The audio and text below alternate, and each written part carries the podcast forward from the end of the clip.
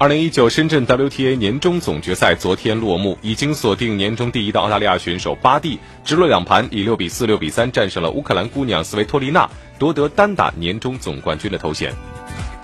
双方此前有五次交手，斯维托利娜保持全胜，但巴蒂在此前的半决赛中展现出更强的抗压能力，以及对年终总冠军的渴望，也让本场比赛充满了悬念。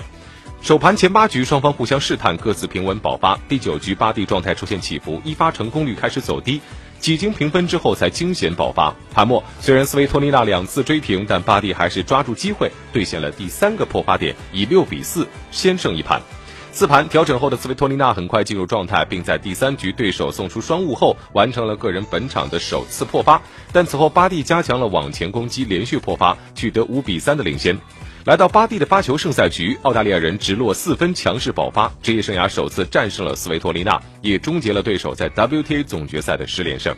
巴蒂在赛后首先向斯维托利娜致敬，认为对手的表现让本场比赛更加精彩。双打比赛中，巴博斯穆拉德诺维奇以六比一、六比三击败了谢舒薇斯特里索娃组合，实现了卫冕。